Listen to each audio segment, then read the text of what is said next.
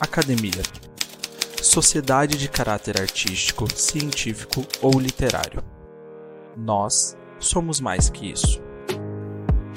Mais que uma academia, somos um clube de médicos focados na qualidade de vida em âmbito pessoal, científico e profissional. Criada por pares e para pares. Uma comunidade que há 10 anos compartilha o que a faculdade esqueceu de contar.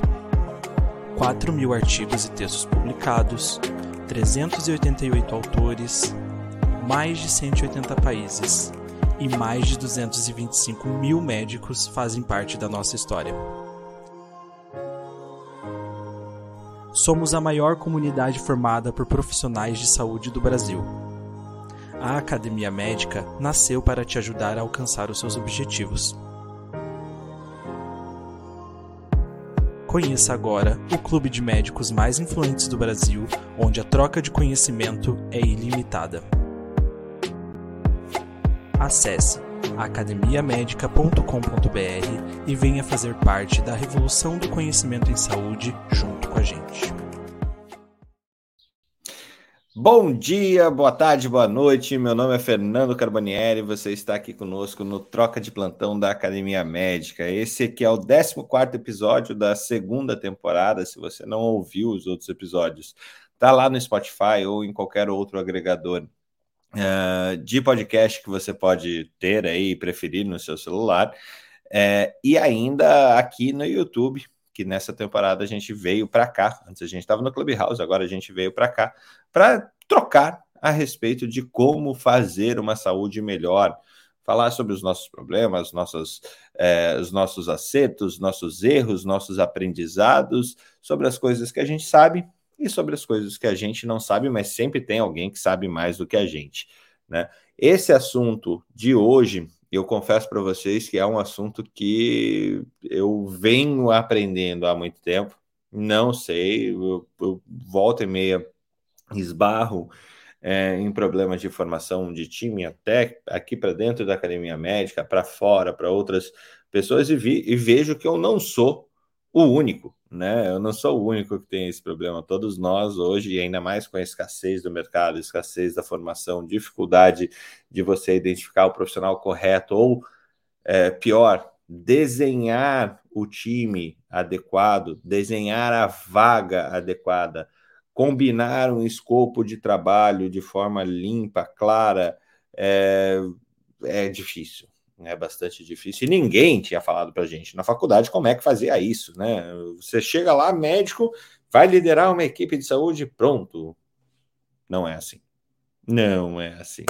E até para trazer esse tema também, recomendo o último episódio que a gente falou sobre as mulheres dentro da medicina, dentro da saúde, porque é, não tem como construir time de saúde sem contar com elas. Se você é um líder é, homem ou mulher, vale muito a pena ver aquele programa, porque a gente discutiu por várias e várias linhas é, o que, quais eram os problemas que, que existiam, quais são os problemas que existem, quais foram solucionados e quais ainda a gente tem que investir bastante tempo, dinheiro, é, qualidade informativa, educação, humanismo para poder acertar.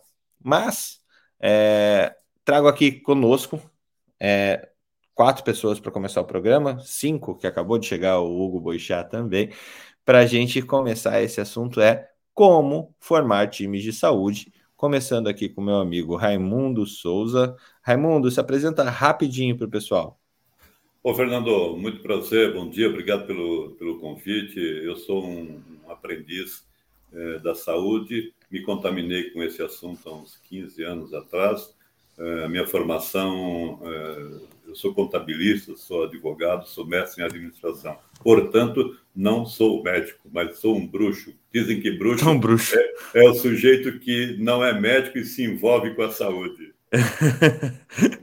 é, olha, em algum tempo atrás, essas pessoas queimavam na fogueira. A gente falou sobre isso Eu também. Ainda não, fui, ainda não fui queimado. Mas com certeza já tentaram, né? Ah, certamente. E continuarão tentando, né? Conosco também Marie Corbeta, Marie que hoje está na Alemanha, mas também tem um, um, um, histórico na saúde bastante grande, que formou, participou de times enquanto aqui no Brasil, né, Marie? Como é que é essa tua história é, médica, com, médica integrante de times de saúde, rapidinho, pra, antes da gente começar? É, bom dia, bom dia, obrigada, como sempre, pelo convite. Eu venho aqui é, é, é, eu sou eterna aprendiz, né? Mas é, e nesse, nessa nessa história toda, bom, trabalhei trabalhei é, em, em grupo na rede ferroviária, em, em, como atendimento específico, né? Como atendimento individual, mas em grupo na, na, na rede ferroviária, no serviço ali da da, da Rodo Ferroviária em, em Curitiba, é, trabalhei na prefeitura, trabalhei no, na Secretaria de Estado, né, inclusive tentando criar é, grupos de atendimento, é, grupos multidisciplinares de atendimento na questão do adolescente, na questão da violência contra a mulher e tudo isso. É, eu estava ouvindo vocês conversando e você falando, né, é, Fernando, para o Raimundo, que assim, é, você fala que não gosta de política, né, mas é, no fim eu sei que você gosta. E uma, uma, uma frase que não é minha, mas uma reflexão que cada vez mais aparece e, e que aparece muito em, em situações assim. É, que aparentemente não tem nada a ver, mas a coisa do é, todo fazer é político, né? Todo fazer é político. Todo fazer é político. De fato, se você, você é eternamente responsável por quem você cativa, seja de forma. É, o Pequeno Príncipe ele não erra nunca, né? Então, nessa história, se você tocou alguém, você está fazendo política. É bem legal, Marie. Deixa eu pular aqui. Denis, é, está em trânsito, então por isso está tá de câmera fechada também. Denis, bem-vindo. Conta um pouquinho de você antes da gente começar. O Denis, que é outro, outro bruxo aqui, Raimundo. Olá, bom dia, pessoal. Bom dia, rapaziada. Sou Denis Nakamura aqui, então. Também sou, sou um bruxo dos números, apesar de não saber usar números sem calculadora. Sou engenheiro aqui, mas que adoro o segmento, né? Nosso segmento da saúde. Mas eu tô aqui porque eu sou fui, né, gestor, sou gestor de startups, né?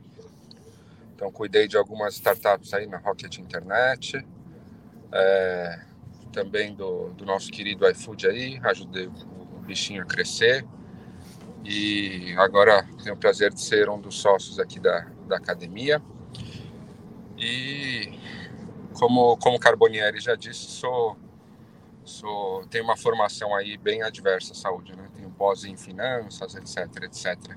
Então, estou aqui para a gente bater um bom papo sobre times, porque também sou um sofredor, como todo mundo, né, nessa área.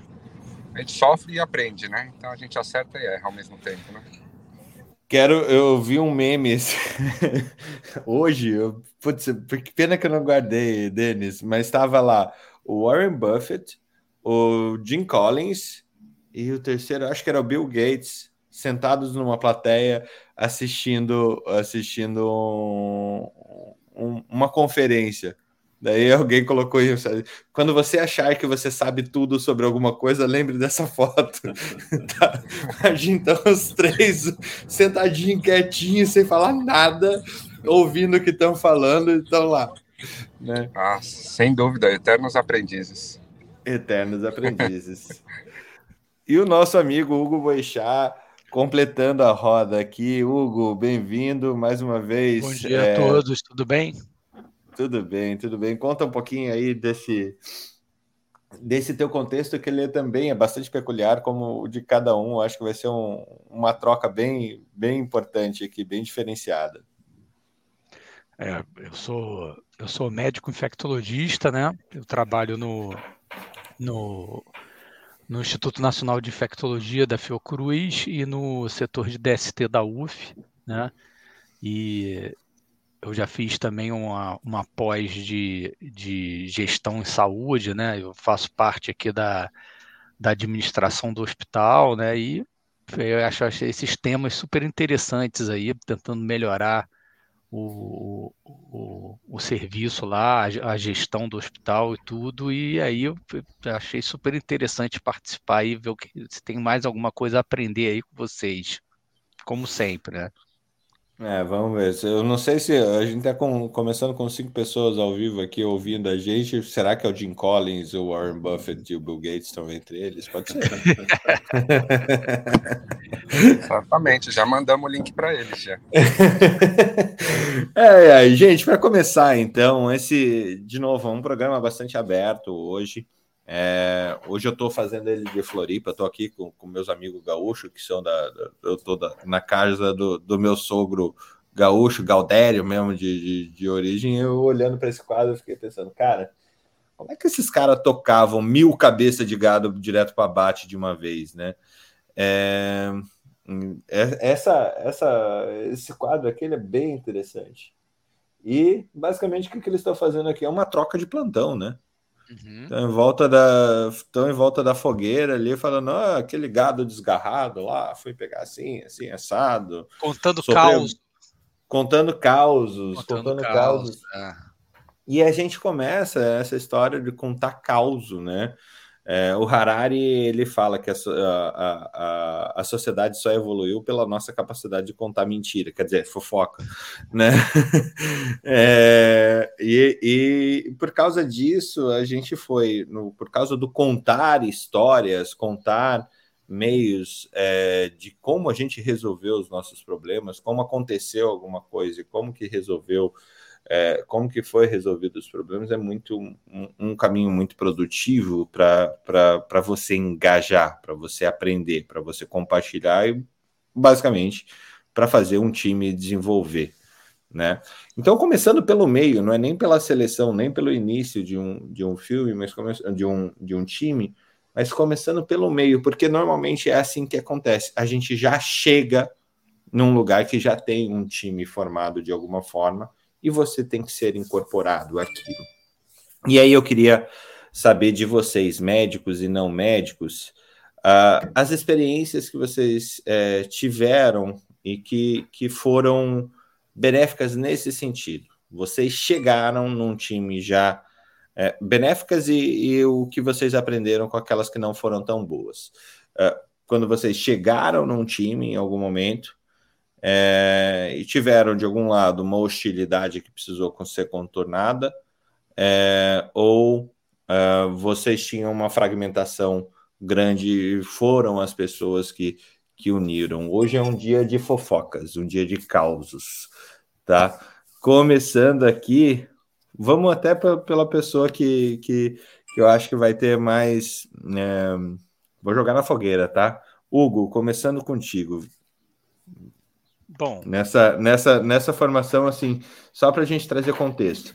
Professorado, é, mestrado, doutorado, instituição federal, concursado.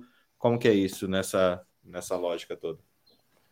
Cara, o, o, assim, o, o ambiente de pesquisa, né, ele tem vários, é, eu acho que não, tem muito, tem muita, como eu vou dizer, tem tem muita panela, né? Então tem muitas panelas e tem e, e, e alguns grupos até competem entre si, interesses de, de, de, pesquisa, né? Verba, uma série de coisas que isso às vezes causa é, algumas algumas brigas internas entre departamentos, né? Entre grupos de pesquisa e tudo mais. Então isso é um problema assim que eu vejo na parte da pesquisa tanto das universidades quanto de uma instituição de pesquisa que é a Fiocruz.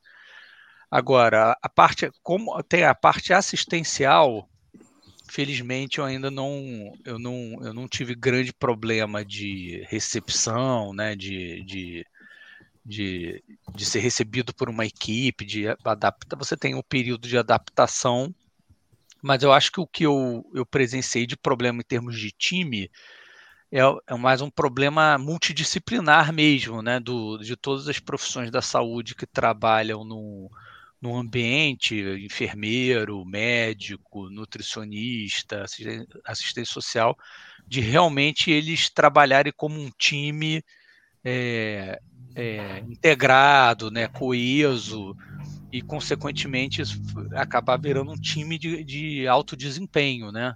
Uma equipe uhum. de alto desempenho.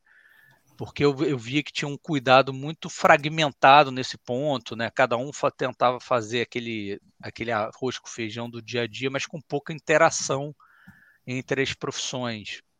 E uma coisa que, eu, que, que foi uma experiência prática, que eu acho que melhorou muito isso lá na, lá na Fiocruz, foi quando a gente começou a implantar round disciplinar todos os dias, né, multidisciplinar todos os dias, fazer um, um, um selecionar pacientes para fazer um projeto terapêutico singular, né, que é que é reunir todo mundo, a família e tudo mais para poder é, estruturar um, um, um, tratamento mais personalizado para o problema daquele paciente. Então, e isso é uma coisa que melhorou muito a assistência, assim, essa, essa interação, essa integração. É, foi uma coisa que eu acho que melhorou muito lá na Fiocruz. Agora, em relação às disputas entre eh, as equipes de pesquisa, isso realmente eu não sei como resolver, entendeu? Que aí é, é, é, é igual partido político, de, de disputa de, de, de verba eleitoral, de fundo eleitoral. Então, isso é mais complexo, não é tão. Acho que não entra é, tanto num time assistencial, vamos dizer. Né? Então, eu acho que tem essas duas grandes divisões aí que, que, que fazem parte da dinâmica do dia a dia dessas instituições, entendeu? Uhum. Super interessante. É, e esse, essa essas panelas todas, eu acho que a gente via bastante também em toda, toda a lógica de, de desses pequenos feudos, né? Eu acho que anteriormente os hospitais, os hospitais é, escola, eles eram muito dotados desses pequenos feudos, né? E uhum. eu acho que a, a, a lógica do sistema público ela vem mudando ao longo do tempo, né? Uhum. Uh, trazendo já, uh, puxando aqui para nossa amiga Marie, é... Marie, como é que como é que foi essa tua experiência com esses pequenos feudos, sendo que você trabalhou também em prefeitura, em hospitais universitários e tudo mais, é, esse contexto de time de saúde, ele era um time de fato ou ainda nem ainda era uma, uma liderança isolada com, com seus servidores? Não, na, min, na, na, na minha curta experiência passada, né? Eu trabalhei no sistema feudal mesmo. seja seja na, na rede ferroviária, seja na, no próprio hospital e tudo mais, é, a minha residência, a minha formação foi toda no sistema feudal e assim, né? Sem é, no, vertical, né? Totalmente vertical. Não existia essa coisa, essa ideia, né, de você ser um grupo e principalmente numa coisa de, assim, diversidade não era uma palavra muito pronunciada, digamos assim, né? A diversidade podia vir pelo paciente, pelo lado do paciente, mas dentro da equipe não existia. Existia realmente aquele sistema de, de casta e você se atenha e se, e, e, e se limite ao seu nível e fecha a boca, e, né? E, e assim, existe uma coisa de temperamento, né? E eu, eu fui olhar aqui a, as tanto as coisas que você mandou para a gente ler e tudo mais, como fui procurar fora, né? E pegando o gancho com aquilo lá que a gente é, falou no outro episódio, né? Da questão da mulher, né? Da mulher nesse, nesse é, em todo esse sistema feudal e, e como que hoje a gente tem que pensar de forma diversa, porque é, a gente viu no, no, no, no, no outro episódio que a participação da mulher vem aumentando é, exponencialmente em todos os níveis desse sistema. E a, a vida como, como ela mesma, né, em que pese a questão da, do político, né, do fazer político mesmo, ele precisa olhar para essa diversidade para poder continuar evoluindo, né? Porque é a, um estudo for, é, feito pela, pela Universidade aqui de Munique, com empresas, tá? Foi buscar duas questões, a questão da, da inovação e a questão da diversidade, né? Como que é, elas se consideravam, essas empresas se consideravam inovativas e por que se consideravam inovativas e como elas apresentavam isso em termos de produto e com, como elas se consideravam contendo essa diversidade ou não. E no final, né, o continua e ele foi aumentando, foi ampliando, mas eles viram exatamente isso, que quanto mais diversidade você, você uma empresa ou um grupo, uma equipe tem e, e, e é, recebe, né? Recebe de verdade, entra nisso, sai dessa, dessa estandardização, desse, dessa estratificação e circula mais com ideias e com atitudes, mais inovativa se torna, mais eficaz se torna a prática dessa equipe.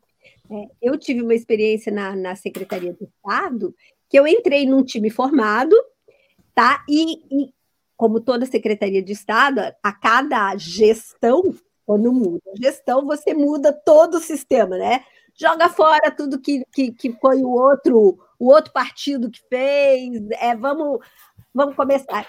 Foi muito engraçado, porque eu entrei para ser a coordenadora é, da saúde do adolescente no, no, no, estado do Paraná, né, na Secretaria do Estado do Paraná, e é, também para compor uma coisa que nem entrava nem como um, um, um como um capítulo, mas como um colateral, que era a questão do combate à violência contra a mulher, né? E aí criando grupos de saúde para o atendimento das duas coisas e tudo mais. E o, eu fui recebida, foi, foi indicação, eu fui convidada para trabalhar, não, não foi uma coisa de concurso, de entrar num, num uhum. de nada disso. E aí o, o secretário falou assim: ah, vai falar com a Elisete ela, ela não é médica, ela é, mas ela é, conhece bastante de SUS, conhece bastante de tudo, vai falar com ela, porque nós temos que fazer um projeto para isso, para eu fui lá, fui conhecer a Elisete, né? Ela olhou para mim, uma mulher alta, enorme, lindérrima, assim. Eu olhei para ela assim, e eu falei: escute, o, o secretário mandou aqui para ver, da gente criar um. Ela olhou para mim e falou assim: Você é a quinta pessoa que vem com essa história de que vamos criar um projeto. o projeto já existe, está parado. Blá, blá, blá. Eu, sim, senhora, o que, que você pode me mostrar? Né? E daí a gente foi conversando e foi criando essa. É, e a gente trabalhou um ano e meio, dois anos juntas, para criar uma equipe. Enfim, e dentro dessa ótica, né? A gente estava numa instância essencialmente política, tá? Essencialmente política, dependendo dessa questão do, do, do, do orçamento, de como lidar com essas políticas e tudo mais, e ao mesmo tempo lidando com uma diversidade, tá? E lidando com uma dificuldade, que é assim, os altos escalões não estão aí, eles querem é, resultado. E aí, como é que a coisa anda, né?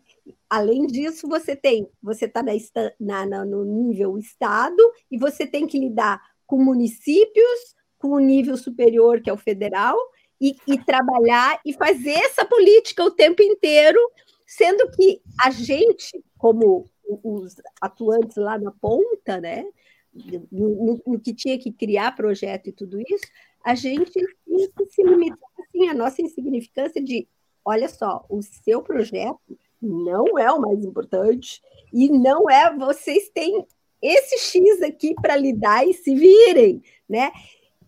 E aí como é que você faz isso? E o único jeito de fazer isso é você se abrir justamente para essa comunicação, para essa troca e para essa desertificação, assim. Tudo bem, você está lá no, no, no, no, no fundinho, né? Mas tudo bem, todo mundo que vem fica é, seja bem-vindo e traga o que puder trazer dentro disso.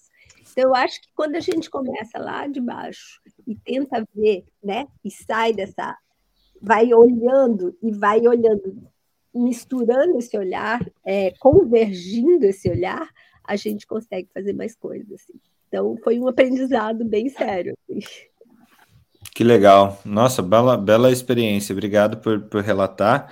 Eu tô, tô trazendo as ideias aqui justamente para a gente ter um condensado. Eu gosto de fazer isso justamente quando, quando o assunto é complexo demais e diverso demais, justamente para a gente trazer. Ah, Fernando, eu acho que também a chegada, rapidinho, só, só completando o que ela, ela uhum. falou aqui, a, a Marie falou aí, o, eu acho que, que problema da pessoa ingressar no time também, eu acho que rola muito quando a chegada da pessoa, desse novo profissional, é muito disruptivo, né? Para o grupo, pro grupo onde você está chegando. Você pode ser uma pessoa que está chegando de um ser muito desejado, né? De repente aquela equipe está tá muito desfalcada e você e você chegar ali vai, vai ajudar muito e tudo mais, como você pode ser um elemento diferente que as pessoas não estão esperando e, e e, e, de repente vai ter até um, um, caráter mais revolucionário, as pessoas ficam de uma certa maneira insegura com a presença daquele novo profissional, o que, que aquilo vai representar. Então eu acho que são, eu acho que essa inserção nos times variam também muito da maneira como a gente vai chegar, né? Pode ser com cenários totalmente diferentes.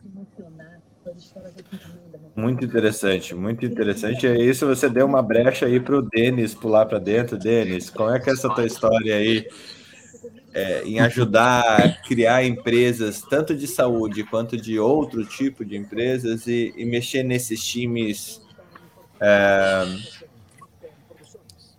aí na originação, né? Você tem. O, o legal de startup é que você origina um time. Né? Tipo, você tem a chance às de vezes, pegar, né? montar, às vezes. Mas você tem, você tem a chance de ou você ter uma tempestade perfeita de pessoas que se conheceram e são complementares e elas fazem uma empresa a partir disso. Eu conheço algumas empresas que deram muito certo fazendo isso. É, ou você tem que você é o cara como você trabalhou numa venture builder, você é o cara que seleciona as pessoas. Uhum. Uh, e aí, essa questão da disrupção, como que isso entra aqui nessa, nessa lógica? E a tua experiência na saúde também, que se puder trazer alguma coisinha, seria bem legal. Boa, perfeito. Primeiro, só pegando o gancho do Hugo, excelente. Às vezes você cai num time é, que já está pronto e às vezes esse time que está pronto ele está quebrado, né? Então você precisa ajudar a consertar. Na verdade, acho que muitas vezes acaba sendo assim tem muito para a gente falar nessa, né, nessa linha de hoje, viu? É, na parte de criação de times, fica um pouco mais fácil, tá? Até o modelo de negócio, é, fica para outra conversa, mas o modelo de negócios de uma venture builder é, se baseia principalmente nessa parte de criação de equipes, porque no mundo das startups, uma das grandes causas da morte ou de morte de startups é justamente a não possibilidade de separação entre ideia projeto do time que teve a própria ideia. Né? Então, você geralmente é, tem dificuldades de mudar a equipe fundadora da startup. Né? Essa é, um, é uma das causas. Por quê?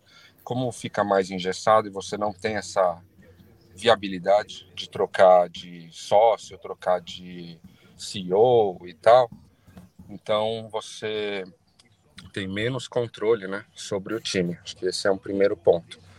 Aí, dado isso, né, na Venture Builder você tem essa possibilidade de, ah, esse CEO não está funcionando, você paga o que deve, coloca outro CEO que talvez funcione melhor. Então, acho que essa é uma, uma coisa interessante. Aí, na parte de criação mesmo de equipes, é bem interessante a gente falar de, das, da, das habilidades e comportamentos que a gente precisa né? E aí as startups têm muita teoria bacana para a gente aprofundar aqui ao longo do, da conversa e talvez depois, que elas trazem para que a gente controle melhor toda a organização, né? Então, por exemplo, uma ferramenta que você gosta muito, Carbonieri, que é o 5W2H, uhum. ele nos ajuda bem a entender qual que é o nosso objetivo, por quanto tempo, para quê, para quem, né? E tudo isso é importante para quê? Para eu saber o tipo de pessoa que eu preciso, né? Então, às vezes eu não preciso daquele super-homem, né? Daquele é, médico, daquele enfermeiro super-homem que eu imagino que eu preciso. Não, às vezes é um, um objetivo de curto prazo,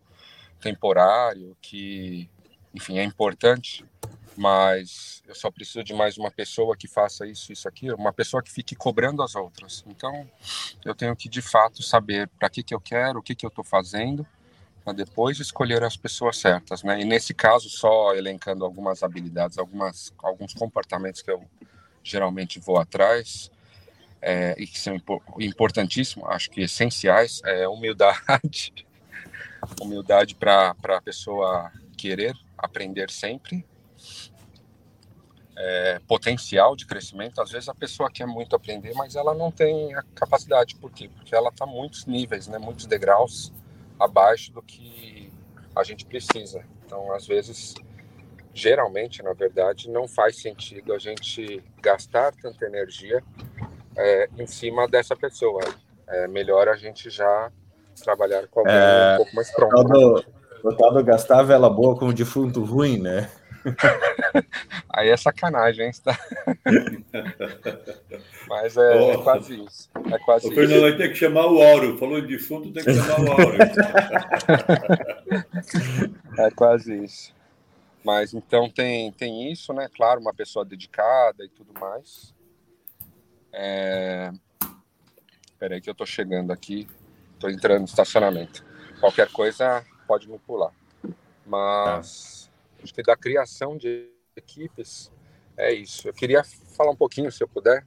Tem bastante coisa da saúde depois para a gente falar, mas queria só comentar de times já prontos, que geralmente a gente chega como estranho Uhum. Né? A gente chega como estranho no ninho aí e a gente precisa acabar dando um jeito de ser bem aceito né, na equipe, para depois de ser aceito começar a fazer a diferença. E acho que aí entra muito da nossa capacidade de liderança, e liderança não se resume a uma, um, um tipo só. A liderança, ele é, é como fala, ele é muito. Peraí, que eu tô estacionando aqui. É, liderança ele, ele, pode ser quebrado de várias formas, né? Então, é, uma bem importante é a liderança situacional. Teve uma vez que eu entrei numa, numa empresa, entrei já na diretoria, mas tinha que ser aceito pelos outros diretores. Uhum. E a liderança situacional que eu, que eu coloquei né, para me firmar foi justamente a minha capacidade numérica maior do que a dos outros. Então, naquela situação uhum. de que precisávamos de números, eu era a melhor pessoa e eles acabaram confiando em mim por conta disso. E com isso mostrei resultado no geral. E aí, enfim, vem a confiança como um todo, né? E a abertura. E também o, o tipo de pessoas, né? Porque a gente também tem que detectar que o time não é, não tem um perfil único. Cada pessoa tem um jeitinho. Uma gosta mais de, de presentes, outra gosta mais de ser elogiada, outra, enfim. E a gente tem que detectar tudo isso para poder trabalhar com isso de forma correta e ganhar o coração de todo mundo, né? E mais uma ferramenta de, de última ferramenta de persuasão que eu vou entrar no elevador aqui é eu acredito que é justamente a gente sempre ouvir pessoa, as pessoas, cada uma das pessoas, em relação aos seus sonhos e suas dores. O que é isso? Todo mundo sempre tem necessidade, necessita de alguma coisa, sei lá, necessita mostrar resultado, necessita de um, é, como que chama? Um aumento, um, uma promoção, ou ela e, e também ela quer alguma coisa. Ah, ela quer trabalhar menos, ela quer é, aparecer mais, ela quer ser mais elogiada. E então, dessa forma, a gente consegue também é, usar essas informações a, ao nosso favor, né? Uhum, então, uhum. Muito bom, Acho que muito bom. É isso, já volto aí, pessoal. Bom, bem legal. Raimundo, Você viu que a gente já, já construiu um monte de coisa aqui. Oh, muito é... obrigado, viu, Fernando? Porque aí já, já tem várias bolas aí para chutar, né? Mas uhum. assim, é, eu, eu to, todos nós temos os nossos day one da vida, né? E, e, um deles foi sair de, um, de área financeira, né? Toda a minha, minha formação e a grande, a grande parte do meu trabalho sempre teve focado na área financeira. E foi sair da área financeira e ir para a área de gente, cuidar de gente e cuidar de gente em Manaus, né? Lá naquele fim de mundo lá. E, e isso, para mim, fez uma, uma diferença assim é, extraordinária mas, de uma maneira geral, eu, eu, nos times prontos, né, eu, sempre, eu sempre fui rejeitado na chegada. Provavelmente por, essa, por esse viés financeiro e essa coisa de, de, de buscar clareza nos resultados da minha interação e nos resultados nos resultados do time, né? seja nas minhas experiências como executivo, seja na minha experiência como consultor, e muitas vezes eu acabei eh, caminhando também para gestão interina, né? Eh, no Nordeste, por exemplo, quando eu fui quando eu fui trabalhar lá no Ceará, eu fui como consultor e depois acabei me tornando um, um, um executivo e, e sempre é, eu, eu, eu tive muita dificuldade para na chegada ao time. É, eu, eu atribuo isso a alguns fatores. Né? Um é que, é, de uma maneira geral, quando você chega num time pronto, quando você, você se incorpora num time pronto, num time já, já construído, é, é porque algo precisa mudar nesse time. Você, você precisa levar algo novo ou, ou uma disrupção, né? como, como foi dito aqui. Quando você, quando você é incorporado, é porque o grupo precisa de algo novo. E, e esse algo novo, é, como regra também, ele acaba gerando, gerando um desconforto muito grande para as pessoas é, que, que, já, que já fazem parte do time. Né? Mas, por outro lado, quando você entra com essa com essa perspectiva, quando você é incorporado ao time e você tem a percepção da importância das pessoas para se construir resultados perenes e, e você tem a, a capacidade de conhecer as pessoas né? e identificar quais são as necessidades, quais são os pontos, os pontos frágeis que, que as pessoas, ou que cada pessoa do grupo tem, é, você consegue ajustar a intensidade da tua intervenção sem perder de vista o resultado esperado que você tem mas você ajusta a intensidade para permitir com que, com que esta intervenção é, seja, seja, digamos assim, menos resistente entre o grupo. E, e, e assim, é, eu diria para você que, majoritariamente, eu não me lembro de nenhum caso que tenha havido insucesso. Majoritariamente, ao longo do tempo e com clareza, com, com objetividade e com uma postura de reconhecer uh, as, as, deficiências ou as fraquezas e a potencialidade de cada um e, e procurar uh, potencializar isso a partir da tua, da tua experiência, a partir do teu conhecimento e a partir da tua intervenção, isso faz com que gradativamente o grupo vá se incorporando e vá se transformando. É, é, verdade que no meio do caminho tem gente que sai do trem, né? Isso é natural. Você, você chega num grupo e, e de alguma maneira você chega para fazer uma transformação nesse grupo. Né? E aí, uhum. nesse processo de transformação, tem gente que sai, tem gente que se incorpora, mas como regra geral, eu diria para você que os resultados têm sido, têm sido muito, muito, muito positivos, desculpe, muito positivos uhum. e, e, e muito interessantes. Muito bom. Nossa, essa primeira rodada foi excelente. Eu acho que tem alguns pontos aqui que eu queria é, destacar até ali. É... Só para só, só, só fechar, Fernando, nessa, nessa questão uhum. do, do, do, da história do caos, né? Eu me lembro da, da experiência é, lá no, no Ceará, em que, no momento em que o presidente da organização me convidou para ser executivo, é, algumas pessoas é, se dirigiram a ele é, para convencê-lo o contrário. Né? Depois eu fiquei sabendo, e, felizmente parte dessas pessoas hoje são minha, minhas amigas, porque elas perceberam que, que o meu propósito era apoiá-las e contribuir para que elas pudessem crescer do ponto de vista profissional e do ponto de vista pessoal. Interessante, interessante esse ponto. Me lembrou do tal do quem mexeu no meu queijo, né? É. É, como é que você está chegando em lugar novo, você é um estranho no ninho, e de repente você chega lá e ah, vim para mudar tudo isso e tal.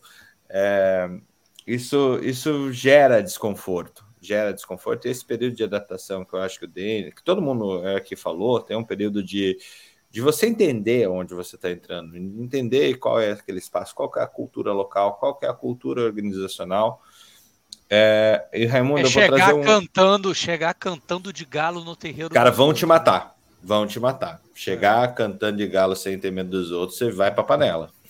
É, claramente, e dentro da saúde, a gente tem algumas situações aqui é, que são, são um pouquinho são um pouquinho díspares. Eu vou trazer um, alguma coisa, deixa eu até parar de compartilhar por um momento.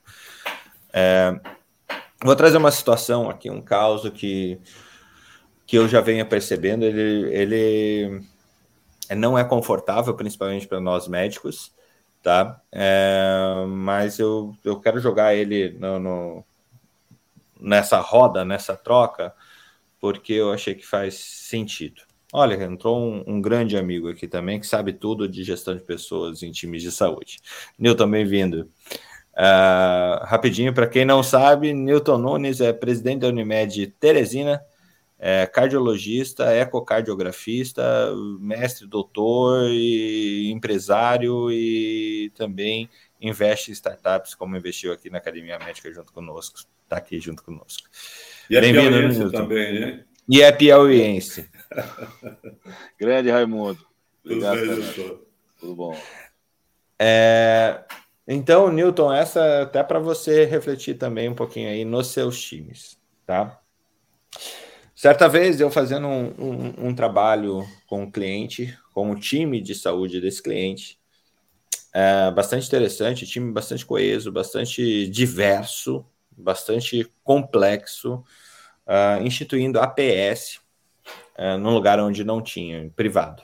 Né? E, e, uma das situações que me chamou a atenção é que o time realmente era muito bom. O time compartilhava, tinha um relacionamento de feedback extremamente alto é, entre enfermeiros, técnicos, fisioterapeutas, nutricionistas, time complexo, grande, uh, 40 pessoas envolvidas. É, e tinha uma coesão, uma gerência, e aí um, um, ponto que eu já quero destacar aqui, a gente discutir a, a, a, o papel do gerente para esse futuro que se aproxima, mas isso a gente deixa para daqui a pouquinho. É, e aí eu percebi uh, um, duas situações. Uma que eu já vim elaborando há muito tempo. Um médico dentro desses grupos, ele é um cara odiado. Odiado pelo seguinte fato ele ganha muito mais que todo mundo. É, ele tem essa posição de, de certificadora da última palavra, da última caneta, da último negócio que as outras profissões não têm, normalmente. É, alguns centros a gente já vê mais autonomia nas outras profissões, mas tradicionalmente a gente foi formado para ser a última voz. Né? Nossa, nossa formação é essa. Cara, acha o problema, resolva o problema, né?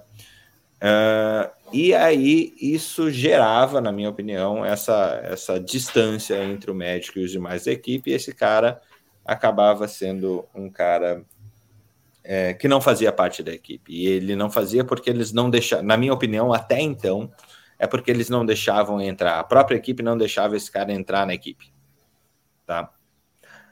Uh, e aí, uh, algumas outras coisas foram surgindo nesse treinamento e em outros que eu fiz, que além de odiado, esse cara não faz parte da equipe e por não fazer parte da equipe ele acaba sendo até uh, motivo de, de piada, tá? É, quando ele, ele está de costas para essa equipe, não está próximo dessa equipe, ele é um motivo de, de encenações, de tiração de sarro, de, de várias coisas que fazem esse, esse profissional é, que já não fazia parte da equipe, por esses motivos que eu falei, ser um motivo de, cara, de piada. Assim, você vê na internet várias vezes outras profissões falando: é, aquele cara fica lá parado o tempo todo, tal, ganha mais que eu e não resolve nada. A gente resolve tudo e tal, tal, tal. tal. E daí eu trouxe também algumas reflexões do, do porquê que isso, aonde isso acontece e por que que isso acontece. É, muitas vezes isso acontece pela falta de segurança que esse médico tem de trabalho. Né? Ele é um cara muitas vezes contratado como PJ, que foi para um time de trabalho como PJ, ou seja, não tem vínculo, vínculo empregatício nenhum, não tem nenhuma segurança em fazer parte daquela equipe, e não há essa gestão que o Raimundo trouxe, de tipo, quem são as pessoas que a gente precisa para fazer um time de alta performance? Há simplesmente precisamos de um médico para cumprir essa vaga, porque essa vaga é normativa. Ela, a gente precisa disso para funcionar. É, então, um ponto é o PJ mais a necessidade para rodar a saúde é, sem, sem pensar em performance. Ainda a gente, eu estou falando de, de coisas que ainda o médico não está fazendo parte do time de performance. Uh, e aí, nesse sentido, me vem uh, o, o, próximo ponto dessa, dessa discussão. A gente está falando de times de saúde é, onde ainda há um conflito entre como, como desse, dessa, dessa posição prescritiva para uma posição uh, onde o paciente faz o paciente não é mais do médico, o paciente passa a ser da instituição, e o médico tem que entrar nessa, nesse time. Como que a gente pode não, não procuro respostas finais e eu acho que a gente está longe disso, mas é, dentro dessa lógica que tradicionalmente a gente tem posições hierárquicas muito bem definidas, é, vale vale todo esse discurso que a gente estava falando de líder colaborativo, de um líder é, é, de um líder que desenvolve as outras pessoas, ou e a pergunta é: será que esses caras que a gente está trazendo para liderar esses times, eles têm esses caras e essas caras, né, Marie? É, é, será que eles têm a capacidade de aguentar o tranco, de ficar quieto, aprendendo com o time, antes de, de ser disruptor desse time? Ficou bom para você, hein, Newton? Já que você chegou por último, é o primeiro a falar é, nessa lógica. É, bom dia, bom dia a todos. Fernando, é, o médico ele sempre foi colocado em posição de liderança, né, na equipe uhum. da saúde. Então, historicamente, a gente, em todo o contexto que a gente ele, entra... Ele tem uma liderança regimental, né? Essa, é, organicamente falando, ele é regido para ser líder. Ele é um regente. Ele é o regente daquela é, orquestra. E e o que foi falado aqui é bem verdade. Você tem que ter umas habilidades de você conquistar a sua equipe. Primeiro, se você chegar de salto alto, pode ter certeza, vão te boicotar. Né? Vão te boicotar. Se você chegar de salto alto, tá numa é, instrução nova, entrou numa equipe de plantão no, nova, e você chegar lá querendo mandar em todo mundo, vão te boicotar, vão tirar piada contigo, vão. Então, o que você tem que fazer é tentar trazer as pessoas para te é, ajudar. E quando você está numa equipe, você tem uma, uma meta. Né? Então, assim, você está em um plantão, você quer fazer o melhor naquele plantão, quer terminar o seu plantão da melhor forma possível, e para isso você vai precisar de outras pessoas. Tá? Então, eu, por exemplo, eu sempre é, conquistava, vamos dizer assim, a é, enfermeira do plantão para me ajudar, porque é exatamente é, através dela que a gente consegue reger essa é, orquestra. Porque se você entrar em atrito com o pessoal de enfermagem, logo, logo você não consegue, não consegue fazer o que você quer.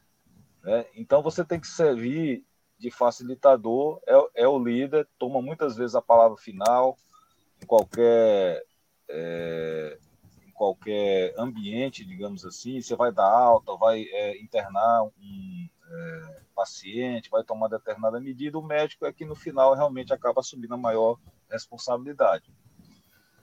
Então, eu acho que o que você tem que fazer, a grande, a grande liderança, você tem que ser um facilitador do, do trabalho. Né? Você também tem que contribuir com a sua equipe não ser aquela pessoa intransigente, nem chata, mas também não ser aquele legalzão que também tem, é, tem uns médicos que vão para o outro lado, né? Que é o cara legalzão e tal, para todo mundo gostar dele, também não é por aí. Você tem que fazer o, o certo, tem, tem que fazer o que tem que fazer, mas tem que conquistar a sua equipe para você, antes de você mudar qualquer coisa, e aí em todos os contextos. Se você chega numa equipe já tirando gente, colocando ordem, você vai ser boicotado e vai dançar. Então, assim, uma visão bem pragmática mesmo. Qualquer lugar que você chega como médico ou como gestor mesmo, você tem que primeiro conhecer o cenário, quem é quem ali, e procurar trazer alguma pessoa, especialmente aquela pessoa que tem influência, que você já percebe que tem influência sobre os demais, e, e trazer para você, para junto com ela você conduzir aquela, aquela é, equipe para fazer o melhor, o melhor trabalho. Né? E em outro contexto, ao longo do tempo, você vai selecionando quem performa, quem não performa e vai fazendo a sua, a sua equipe do jeito que você quer. Eu, eu assim, acredito nesse modelo. Bem interessante, bem interessante. Uh, Denis, como é que, que é ver isso, é, esse olhar sob essa lógica assistencial, assim, de alguém de fora olhar a lógica assistencial? Então, eu eu estou pensando aqui, eu estou com uma, uma um pensamento que eu acredito ser verdade. Queria que vocês validassem. Está na minha cabeça. Né? Eu, eu passei a gigantesca maior parte da minha vida fora do setor da saúde, né? Então tenho uma visão um pouco mais externa do que do que vocês é, e validem se, se é ou não é. Mas na minha visão, o médico, além disso tudo que o Newton comentou, obviamente, é, eu vejo que ele já, pela natureza do trabalho do médico, geralmente ele faz parte de muitas equipes ou de várias equipes diferentes, né? E geralmente também ele entra na correria para apagar algum incêndio e por isso também não tem tempo de aprofundar relacionamentos. Tá? Acho que eu, eu, vejo um desses problemas. Então não, é, ele entra justamente para trabalhar e não se não tem tanto tempo para se relacionar com cada um da, da equipe e acaba por tendo essa, esse relacionamento um pouco mais superficial acaba com esse esse burburinho que você comentou aí, né? Então faz sentido isso que eu comentei? Para mim faz. Alguém quer comentar em cima? Não, um pouco da percepção que eu tenho também sobre, sobre essa questão do médico, né? Olhando assim, olhando na perspectiva do médico, né? Mas eu, Fernando, eu, eu, eu sou meio provocador, né? Eu queria provocar um pouco, porque a gente está falando em time de saúde, né?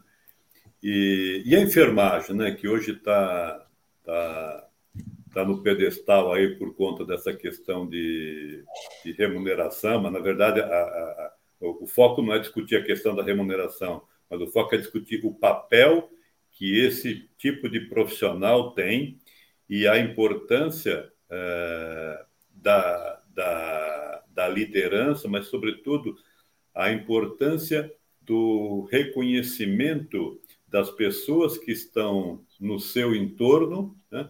E de, e de uma, uma, uma postura uh, não paternalista, porque também é muito, é muito comum, pelo menos minha percepção, né? é muito comum a gente enxergar nas ações do profissional médico uma postura essencialmente assistencialista e paternalista, né? E sem, sem estimular é, na pessoa, aí particularmente olhando um pouquinho na perspectiva do, do da interação com os pacientes, né? Sem estimular a, a, ao paciente a importância do seu autocuidado. Posso, posso aprofundar um pouquinho sobre o que o Raimundo comentou? Por favor. É, quando, ele, quando ele falou sobre. Raimundo, quando você fala sobre reconhecimento, eu acho legal uma teoria que o Carbonieri aqui ele, ele costuma trazer para a gente, pelo menos na, em algumas conversas que eu participo, que é a pirâmide de Maslow, né? sendo um pouco nerd aqui.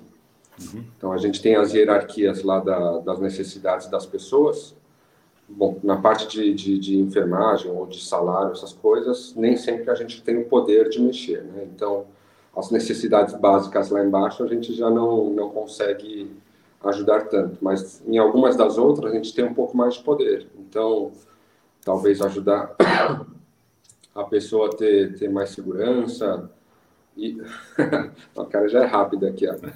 É, segurança ou ajudar as pessoas a, a sentirem parte ou se sentirem mais parte da equipe. Depois vem o reconhecimento, né, que está lá o verdinho, que geralmente a gente confunde reconhecimento com toda a pirâmide, né, o que, o que não é verdade. E por fim, autorrealização lá, né, realização pessoal, azulzinho lá em cima só, só queria trazer essa, essa teoria, destrinchar um pouco o reconhecimento, né, que o Raimundo comentou, que eu acho que é bem interessante depois o pessoal que está é. tá assistindo, dar uma pesquisadinha aí. É, eu acho, eu acho que bom que você trouxe essa, essa questão, Denis. É, eu acho que é super importante a gente olhar sobre esse, esse algumas coisas aqui. O Maslow realmente ele foi genial na hora de, de trazer isso. É, e, e, falando sobre isso no fim de semana passado, é, uma coisa que eu já, já acreditava, mas se comprovou verdade entre as pessoas que eu estava falando, é que a gente transita nessa pirâmide, né, ao longo da vida. Nem sempre a gente vai estar no, no ambiente de realização pessoal, nem sempre a gente vai estar no ambiente é, de estima. Normalmente esses dois ambientes acima eles são factuais, eles são pontuais. Né? Você faz alguma coisa, mas você nunca vai ser é, eternamente a pessoa realizada por ter feito o negócio há 20 anos atrás.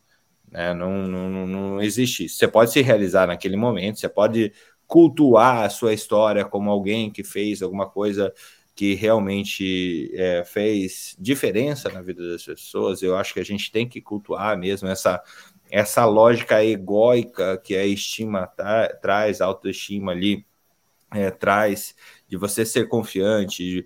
É, um time com confiança, ela faz, todo, faz toda a diferença, né? Você ser o líder que, se você confia em você, você vai ter as outras pessoas confiando em você também. Então, não tem como liderar sem confiar em você mesmo, né? É, mas o que eu acho super interessante é que sem segurança e fisiologia, tudo isso rui. Né? É a base, né? A base. É, basicamente tem o, o, o, TGA, né, Teoria Geral da Administração, ele fala que aqui segurança e fisiologia uh, são âmbitos onde você não pode errar, porque se você errar, você perde tudo. Uh, você vai ter pessoas detratoras da tua empresa trabalhando na tua empresa, você vai ter é, pessoas é, alvejando você a todo momento né? Se você é o líder dessas pessoas e não garante segurança e fisiologia, o mínimo que você tem que garantir é segurança e fisiologia para esse time. Se você não tiver isso, você vai ter pessoas que te atacam, tá?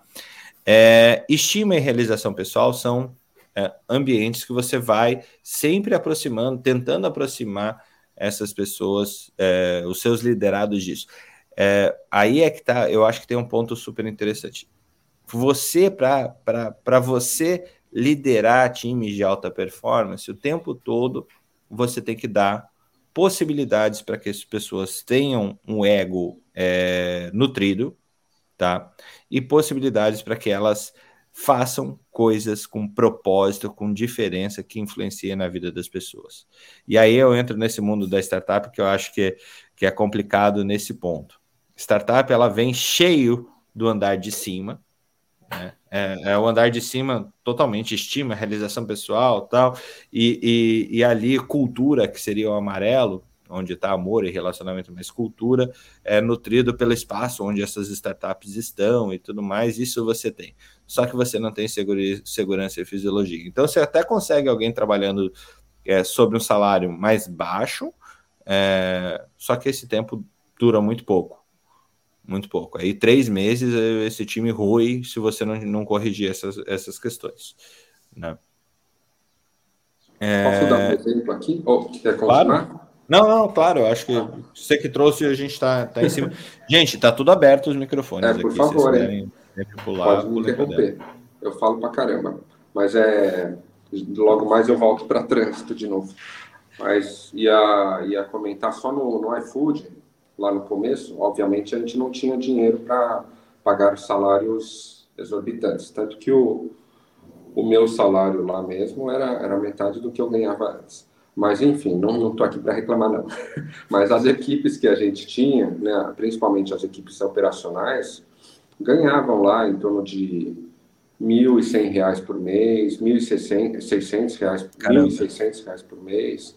E a gente já trabalhava com essa ótica, né, que o Carbonieri trouxe aí, de que são temporários. Por quê? Geralmente, para ganhar esse, esse tipo de remuneração, né, lembrando que a gente precisa suprir aqui a segurança e a fisiologia, com esse, esse nível salarial, eram só os jovens. Então, era a galera que estava estudando ainda, ou às vezes que não queriam estudar, mas que eram bons, né? não necessariamente um é relacionado ao outro, e que a gente sabia que no momento que essa pessoa ou fosse fazer uma pós-graduação, uma graduação mais cara, ou ele fosse casar, ou ele fosse ter filho, a gente sabia que a gente ia perder essa pessoa. Então, o nosso, o nosso motor né, de, de, de, de operações, né, de trabalho, de pessoas, já estava planejado em cima disso. Né? E não é ruim, é uma forma de você trabalhar com o que tem. Então, só um exemplo na real aí para gente. É, mas daí eu queria trazer isso para a saúde, depois quero a colaboração de Marie e, e Hugo nisso, e Newton. É, porque eu quero focar ainda no, no, nessa base aqui, como ela existe dentro da saúde.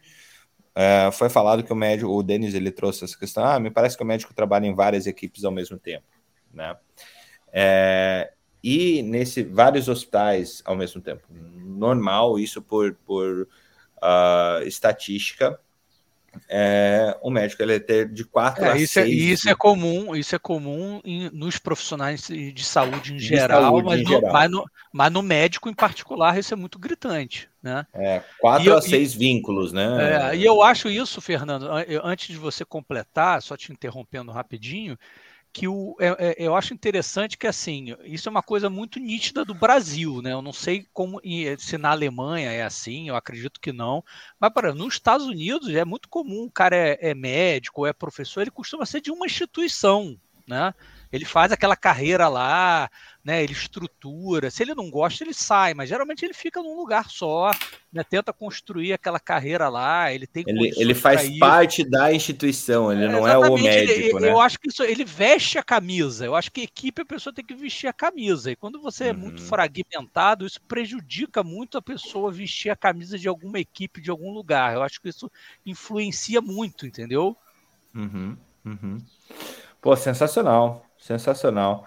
E aqui, é, de novo, eu quero me ater às três é, questões, até disso que você estava falando. Se você está pulando de galho em galho, você não vai ter cultura. Você não consegue estar em uma cultura. Quem, quem tem várias culturas aqui, participa de várias culturas, você não não está em lugar nenhum. Está em todos os lugares, mas não está em lugar nenhum. Isso que você Isso falou acaba é bem... aumentando a rotatividade, né? A rotatividade Exato. é muito alta. Né? E aí a questão que eu queria trazer é a teoria das janelas quebradas. Eu não sei se Marie conhece. É, Marie, já ouviu falar? Já, né? Então, rapidinho, assim, estou trazendo definição de Wikipedia aqui para vocês, mas a teoria das janelas quebradas pode ser sumarizadas na ideia de que se uma janela de um edifício for quebrada e não receber logo reparo, a tendência é que passem a jogar pedras nas outras janelas e, posteriormente, passem a ocupar o edifício e destruí-lo. É, essa base teórica foi estabelecida na escola de Chicago é, por James Wilson e o George Kelly, né?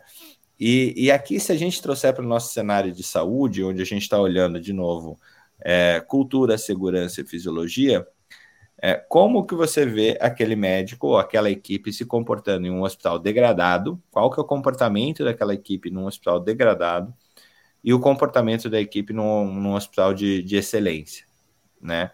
As mesmas pessoas trabalham no hospital degradado e as mesmas pessoas trabalham no hospital de excelência. Agora, a responsabilidade que essa equipe tem num hospital degradado ela é muito menor do que a responsabilidade que eles aplicam no, no lugar é, de excelência. Por quê? No lugar de excelência você está com a base garantida. Essa base garantida, não, às vezes não a segurança de trabalho, não, não, talvez você não tenha a segurança de trabalho porque é PJ, é autônomo e tudo mais mas você tecnicamente você tem isso garantido. E aí a gente começa a fazer esses lançamentos para estima e realização pessoal o tempo todo, e as pessoas é, vão cuidar melhor desse, desse desenvolvimento.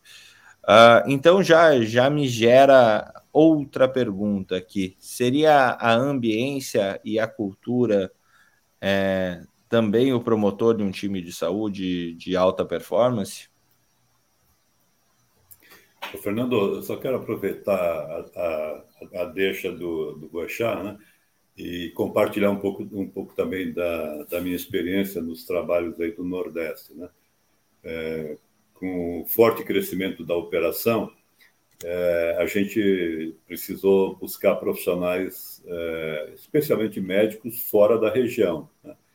E a, e a, discussão era assim, como é que eu vou atrair pessoal de, do sul, sudeste e tal.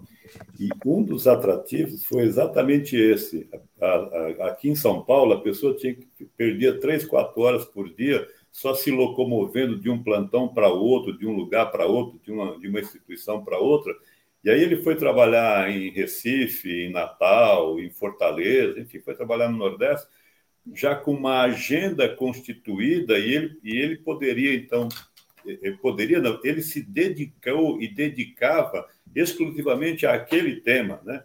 Isso trouxe trazia para ele uma melhoria de qualidade de vida, um aumento expressivo de, de eficiência e produtividade e, e, por consequência disso, um aperfeiçoamento do, do trabalho que ele desenvolvia.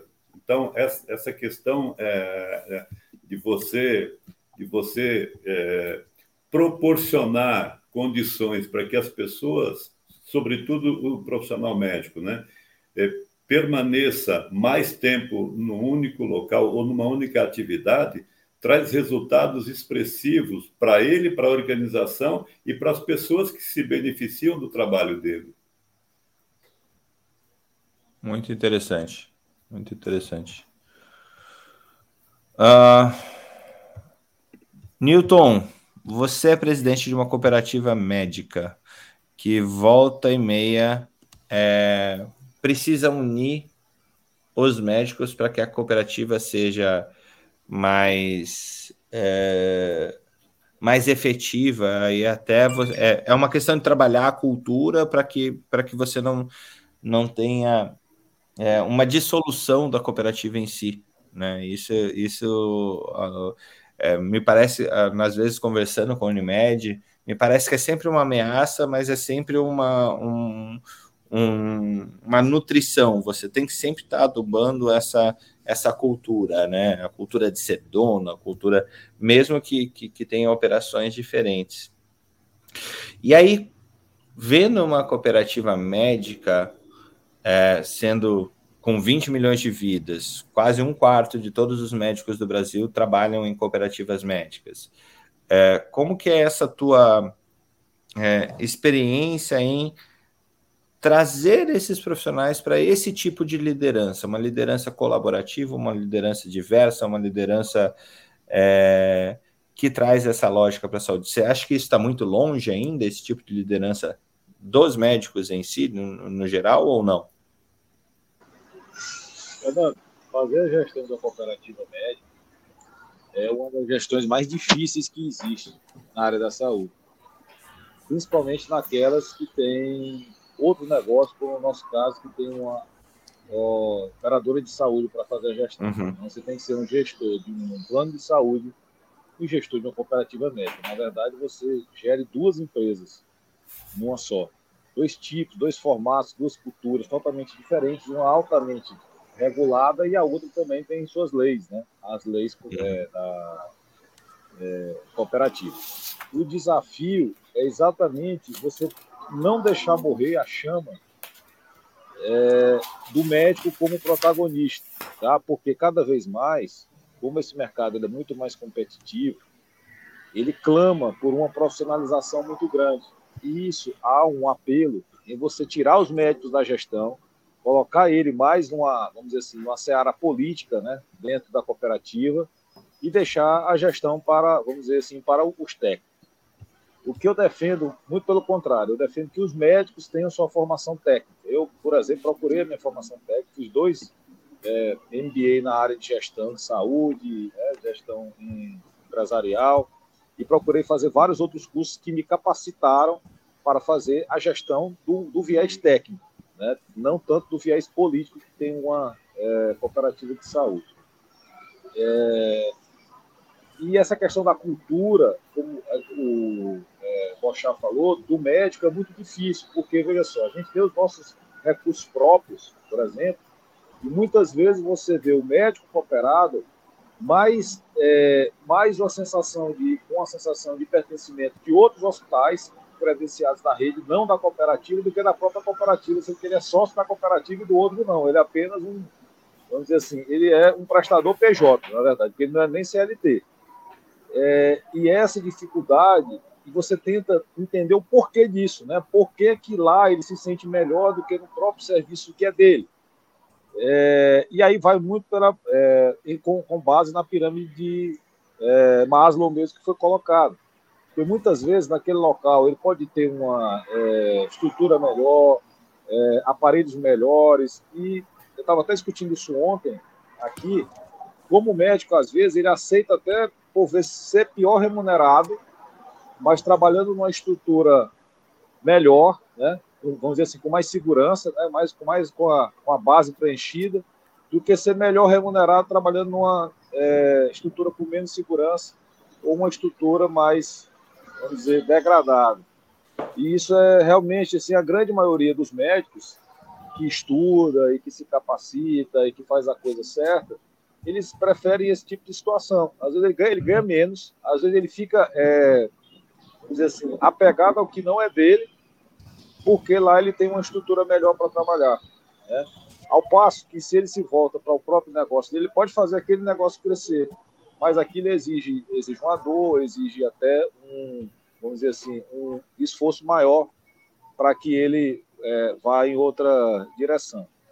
É, e a cooperativa ele tem esse desafio. A gente tem sempre que fomentar o protagonismo do médico. E é isso que eu defendo. E, e, e, e essa é, é um dos, esse é um dos principais pilares de uma cooperativa médica. É você fazer culturalmente que o médico se sinta dono e se sinta e que ele seja o é, diferencial, apesar do mercado, é, vamos dizer assim, exigir que a gente muitas vezes trate o próprio médico como qualquer medicina de grupo trataria, porque também se você tratar muito diferente, é, com muitas vantagens e muitas benesses, também o negócio não se sustenta. Então, não, não, dá é para ser legal, não dá para ser legal, é, como foi falado antes, né? Não, não dá para ser legal. O que, que a gente vive na prática, né? É, muitas vezes, por exemplo, é, algum cooperado tem alguma situação é, de procedimento, que, que pede para liberar, que é fora do rol. Não dá para fazer isso. Entendeu? Porque se você fizer toda vez isso, fazer bondades, ainda mais com um dinheiro que é coletivo, é, você vai quebrar a cooperativa. Entendeu? Então, a gente, na, na, parte operadora, você tem que tratar como qualquer operadora trataria. Agora, também você tem que fornecer para o médico o que é uma cooperativa de saúde tem que fornecer, que é trabalho e renda para o médico operado. Então, é, e, e, no caso da cooperativa médica, a gente vive exatamente aquela ambiguidade, né? Que o médico ele é ao mesmo tempo sócio, mas ele é ao mesmo tempo custo, né? Porque a produção do médico ela, ela é ela é custo para operadora de saúde. Então, esse balanço, esse equilíbrio e fazer isso de uma forma que o médico ainda assim se sinta diferenciado em relação a estar apenas trabalhando para outro plano, é que é a grande dificuldade de uma é, cooperativa médica. E eu achei muito interessante também isso que o Bochá falou, do seguinte, que a gente fica, como, agora como médico mesmo, a gente realmente tem quatro, eu sempre tive quatro, cinco, seis, já, já cheguei a ter sete empregos ao mesmo tempo. É, é, sete lugares. Então, como é que você vai se sentir pertencente? por que você faz isso? Você faz isso porque você não tem garantia. O sistema é tão frágil para o médico também, até mais do que para outros profissionais da área da saúde, e você não tem garantia de nada. Então, é, você pode ser tirado de uma hora para é, outra, quando você trabalha é, para prefeituras, em programas de saúde da família, aquele prefeito ele pode fazer política com a sua, né, vamos dizer assim, com a sua posição de médico, você vai sair ou ele te tira, então você não tem segurança das suas fontes de renda. Por isso que você acaba trabalhando em mais de um lugar e, por consequência, você não se, é, vamos dizer assim, não se é, é, enraiza, vamos dizer assim, não se sente pertencente a nenhum deles, tá? E, e, eu vejo muito isso e vivi isso como médico. E hoje eu sou da cooperativa porque eu passo muito mais tempo na cooperativa. Então, assim, hoje o meu, meu sangue é verde, não só porque sou diretor, mas porque hoje sei todos, sei todos os problemas, é, participo de tudo e tenho uma consciência maior do que essa empresa e, é, obviamente, pelo fato de ser diretor, é, é, a minha cultura hoje é de pertencimento total a esta empresa, de querer que ela cresça, de querer que ela sobreviva e tudo mais. Mas você fazer, transmitir isso para o médico, vamos dizer assim, o médico comum, médio, que está lá na ponta trabalhando, é um desafio muito grande. É, com certeza, Newton. Acho que várias coisas que você colocou aqui, realmente há uma vicissitude do teu trabalho é, como diretor, trabalho de Unimed, que torna essa, essa uma questão complicada. Essa questão que o Hugo trouxe de, de a gente ficar pulando de galho em galho, de árvore em árvore, né? nem galho em galho, a gente está pulando de árvore em árvore, é, não, não nos faz não reconhecer nem que fruto que dá essa árvore, né, a árvore que a gente está, então a gente difícil consegue, dificilmente consegue fazer essa árvore crescer de fato, por estar tá pulando, pulando, pulando, pulando, pulando. É, e essa a questão do, do cooperado e até assumir uma liderança que nem a que você exerce hoje, eu tenho visto isso de uma forma bastante clara. Só consegue progredir na Unimed quem uh, vive a Unimed, quem vive quem vive a, a, cooperativa. Só progrede dentro de um hospital, escola, hospital privado, se você vive aquele espaço, se você vive aquela equipe. Eu acho que é uma das grandes questões que a gente trouxe aqui é que realmente essa questão dos vínculos, o excesso de vínculo, é, porque você não tem a base é, dentro da medicina, principalmente dentro da enfermagem, talvez a enfermagem mude um pouco por causa dessa, dessa questão do piso salarial, mas eh, dentro da medicina você tem, tem não, não tem essa base garantida na maior parte dos espaços, você tem que ficar é, estratificando. Eu, eu dificilmente eu conheço um médico que trabalhe menos que 40 horas por semana. Menos 40 não, menos que 50 horas por semana. É, a maioria trabalha 60, né? É, e aí eu acho que o Newton falou uma coisa, o Newton, o Hugo falaram uma coisa é, super interessante. Um, você, o, o, Newton, você até você aceita ganhar menos se você tiver segurança e qualidade de vida. Você não é uma coisa que eu queria falar aqui. Sai muito caro ganhar muito. Sai muito caro ganhar muito dinheiro, né? E aqui, dentro dessa lógica, a gente, a gente de novo, acho que a gente está numa simetria de, de, de, pensamento de gerações, né? O médico ele foi é, criado para ser um cara que trabalha e atende todo mundo e, e se especializa para atender mais gente possível naquela especialidade e, consequentemente, ter, ganhar bastante dinheiro com isso, mas trabalhando que nem um, um doido. Né? Ah, você ganha, o cara pode ganhar 80 mil reais. Cara, pode, que pode, pode. Mas que sai caro ganhar 80 mil reais, sai. É uma vida longe da família, é uma vida trabalhando, é uma vida, é, é uma vida focada nesse sentido. Sai caro. Né? Sai bastante caro. E, e aqui é a última, última rodada aqui. Esse livro foi um, um, um livro que eu ganhei um, certa vez do Luiz, que é um médico radiologista, um bom líder lá para o Rio de Janeiro, é, e do Michael Hall. E, e com ele trouxe essa ideia de colaboração, né? É, como, como que a gente colabora é, com as equipes. E aí a gente estava falando de estima, autorrealização e tudo mais, é, dentro dessa lógica onde o médico ele é o líder, ele é a última ponta, ele é, uh, e a gente sabe, todos nós uh, seis aqui, a gente sabe que há uma mudança de paradigma que a gente tem que trabalhar para a equipe e a gente, pelo menos em tese, a gente vai ser reconhecido para por trabalhar para a equipe. Vocês veem isso acontecendo com o médico ou esse líder colaborativo acaba sendo a enfermeira? Sair correndo. Vou esperar que os médicos comecem a falar, né, Sair correndo. Cara, é assim, o, o, pelo que vocês falaram aí, o Newton, inclusive, assim, é, a gente tem uma liderança, né? O, o médico deveria ser o gestor de caso, né, do paciente, vamos dizer. Né? Essa liderança, ela, ela, ela realmente, ela, ela, ela, ela precisa de justamente desse fato, para você gerir o problema do paciente, resolver aquele problema, ele tem que ser o gestor de caso. E, mas a nossa formação, ela, ela ainda é muito arcaica nesse sentido, eu, a meu ver, porque, por exemplo, a, a, enfermagem, né, a enfermeira de nível eh, superior, ela é automaticamente uma, uma pessoa que vai gerir uma equipe, né? Ela tem que fazer a escala, ela tem que controlar os conflitos daquela equipe. Isso é uma coisa que é natural na formação deles, até pelo próprio é, é, é, dia a dia deles. Então, isso é, é, quase que inevitável. E a gente tem uma deficiência nisso, a meu ver. Né? A gente tem ainda uma formação muito autônoma, né? É, é como se você fosse trabalhar sozinho num consultório, sendo que na medicina hospitalar é uma equipe, não tem jeito, não tem como fugir disso. Né? E o, o tem muito, é, muito conflito de médico assistente, a meu ver também, que, ah, que trabalha num consultório, é interna um, médico, um paciente num hospital, ele, tem, ele leva essa visão autônoma dele do consultório para dentro do hospital e isso acaba gerando conflito, porque lá não é um consultório, né? ali é, um, é uma equipe, é uma instituição que tem todo um funcionamento.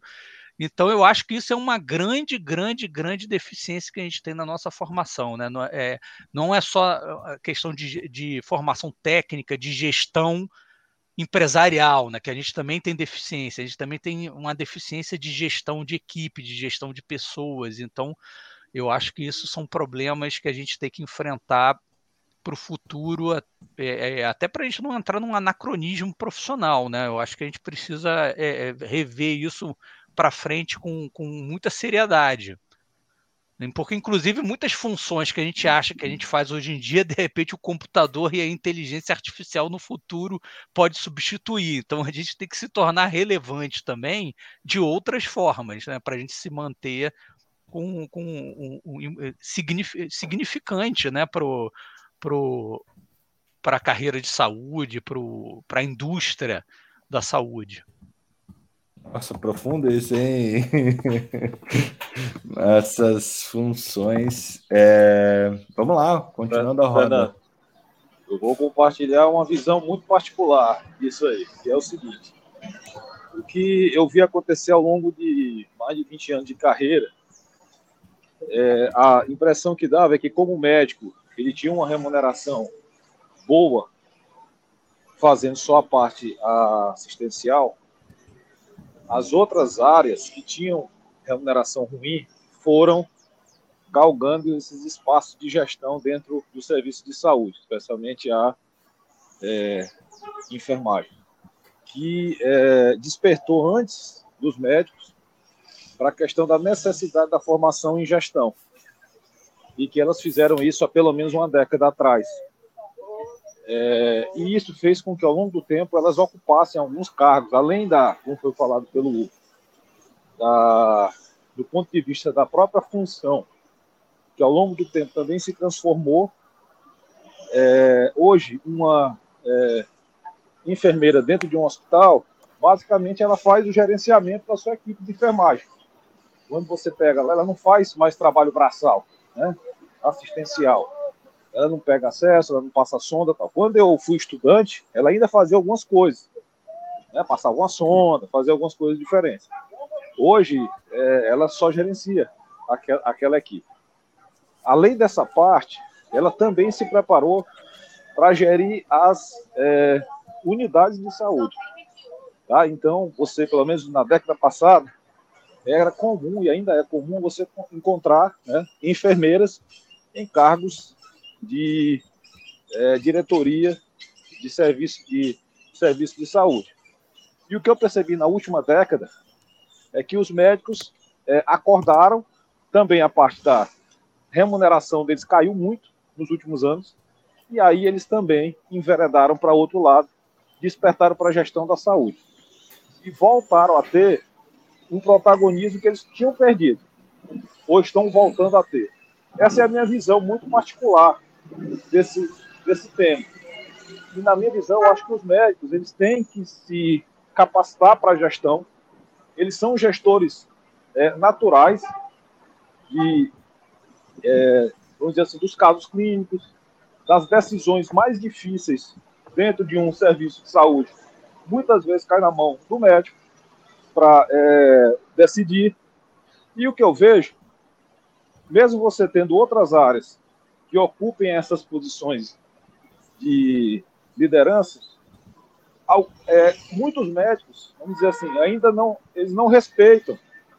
Isso eu vejo dentro da cooperativa mesmo. Quando eu quero fazer alguma é, determinação que vá envolver médico, eu tenho que chamar um médico para fazer isso.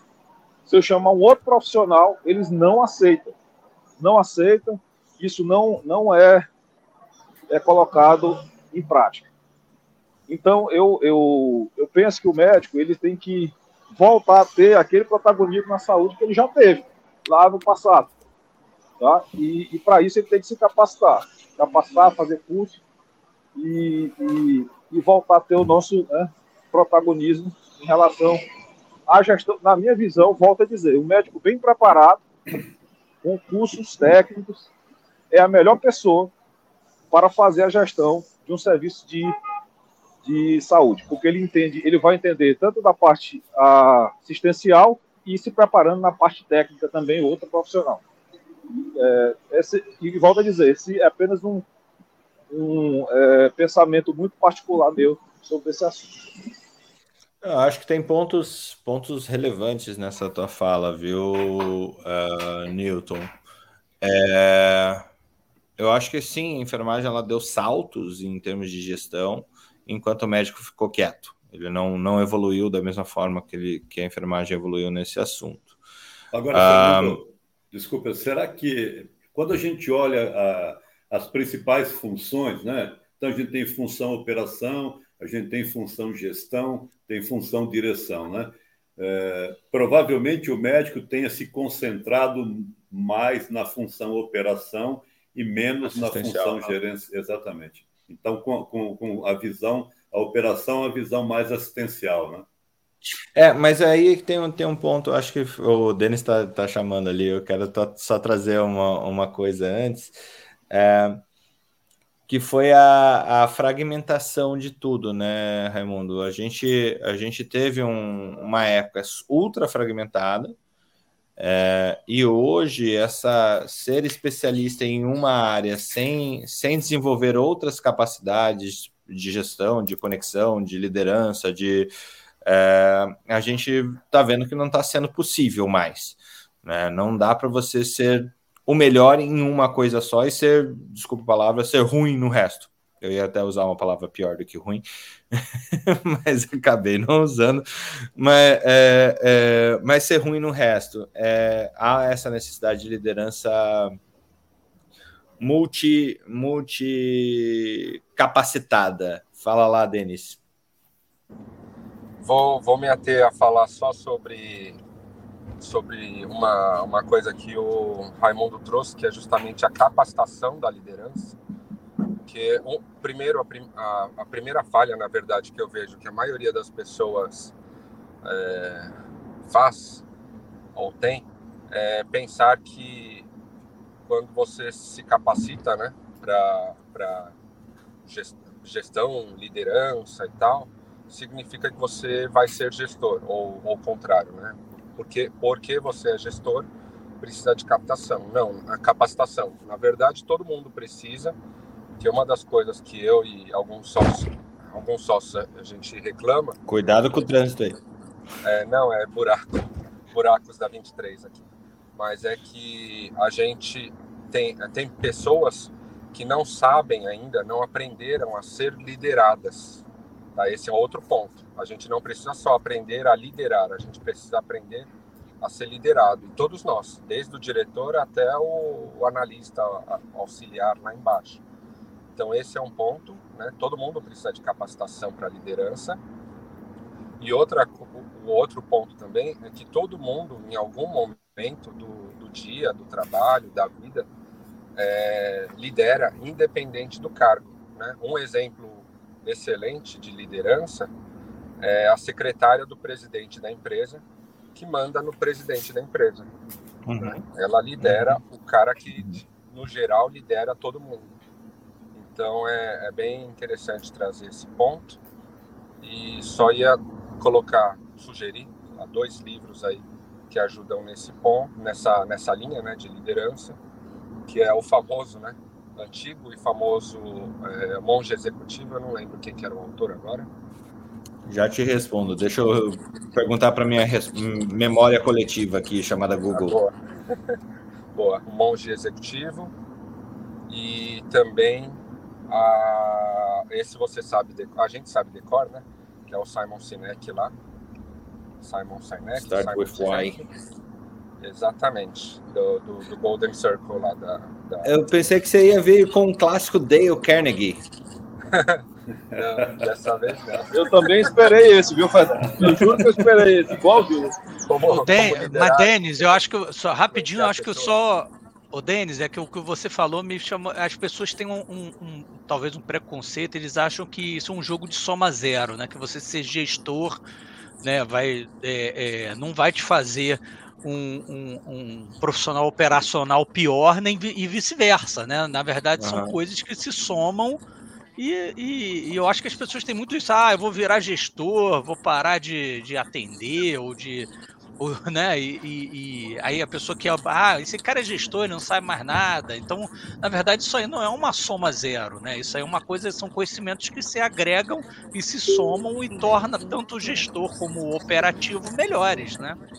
É, mas já que, já que a gente vai jogar super trunfo com um livro aqui, é, eu gostaria de trazer um, um, Peter Diamandis aqui de 0 a 1, um, porque eu acho que faz todo, todo sentido nessa, nessa lógica. Sair do jogo de soma zero, de soma zero, é, Hugo, e, e, e entrar no, nessa questão colaborativa onde a gente acaba ganhando cada, cada vez mais.